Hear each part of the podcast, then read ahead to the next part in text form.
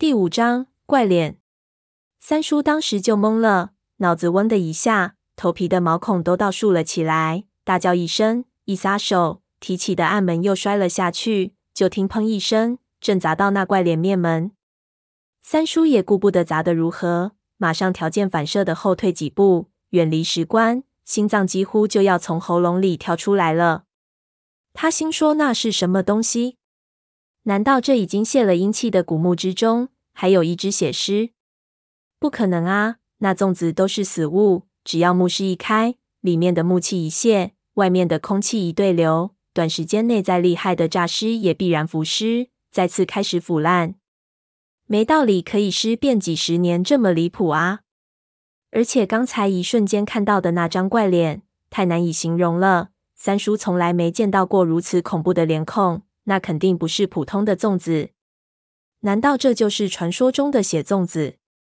三叔突然想到，但是他琢磨了一下，心里也实在没谱。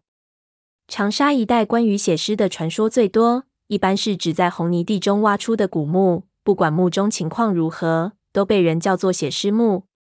红泥的又叫血的，一铲下去泥中带血。谁也无法解释这种的像是怎么形成的，但是所有的风水流派中，对于血的埋尸的说法都是惊人的一致，那就是事已深埋，葬于此地，煞气极重，后代必然极其显贵，但是是亲戚死绝，说不定能当皇上，但是家里人全部都会给克死。即使有着这样的传说，但是很多大户人家还是为了让自己的后代显贵，寻找这一种诡异的的象，为了逃避煞气。他们会在入葬前找一户痛姓的穷人家，把自己的孩子过继过去，再收入自己家养。但是天下之大，宝血和煞血一样稀有，血的更是世间罕有，比一般的龙脉更加难找。到了后来，大量半桶水的风水先生看到，只要是红泥的，就算是一血的了，以至于红泥地下必有古墓，古墓必是大户人家，陪葬丰富，所以才有血尸互宝这样的传说。在中国近代史上，就有一位极度重要的人物，他的祖坟就是写的。当时一位高人设下风水局，为了赶在那一个时间入坟。相传那位人物的爷爷，甚至可能不是正常死亡。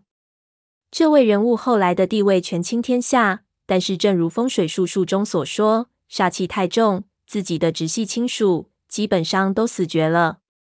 因为写的奇假参半，而且假者居多。所以当时老头子才会冒险下铲，图一个侥幸。没想到这一铲子就挖出了一个真家伙来。而真正的写诗目极度的凶险，这从世界上没有任何文语或者口头记载写诗的情况就可见一斑。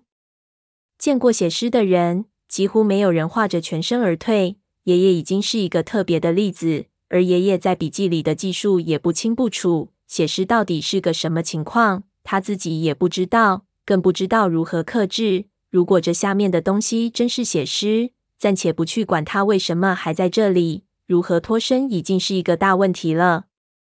老头子他们上次进这墓穴，必然带着黑驴蹄子。当时他们每人还都带着二十四响的匣子炮，这样的装备，却一个人都没退出来，说明当时情况凶险到什么地步。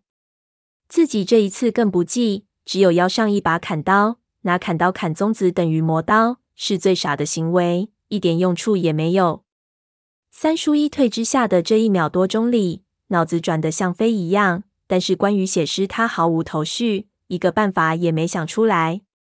正骇然不知道怎么办，突然棺材里面发出了一连串石头摩擦的声音，按着他就看到那盖住暗室的石板，竟然给什么东西顶了起来。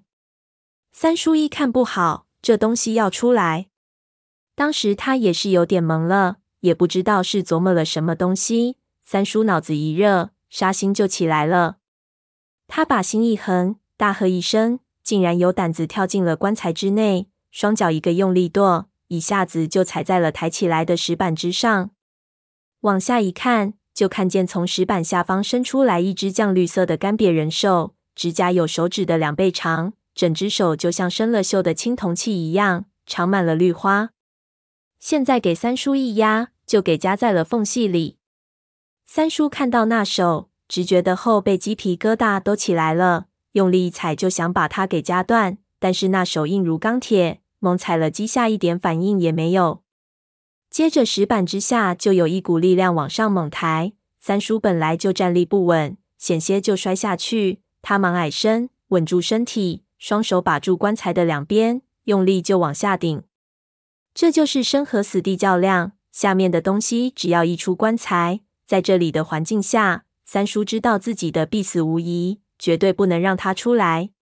但是人的力量是有限度的，下面的力量极大，三叔顶了几下。两只胳膊马上已经到了极限，再多一份力气也使不出来了。而下面的石板却还是一点一点给顶了上来。接着，那张怪脸就从石板下面挤了出来，面无表情的看着三叔。亏得棺材里面一片漆黑，并不是很看得见，悠悠的鬼魁一样的脸孔也模模糊糊。三叔此时已经进入一种疯狂的状态中去了，一看那头挤了出来。浑身的毛孔都几乎收缩进肉里去了，牙也越咬越紧，恨不得一刀把那头给剁下来。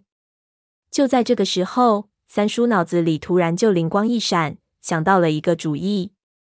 他重心一压，左手从包里掏出白酒，一下砸在那怪脸的面门上，瓶子粉碎，酒洒了那怪物一脸。接着，他就掏出了火折子，在边上一擦，然后就伸向那张怪脸。心说：“今天老子就替我的爷爷大伯报仇了，你就安心当蜡烛吧。”然而那火折子一靠近那怪脸，三叔在火光下就突然发现那张脸有一点不对劲。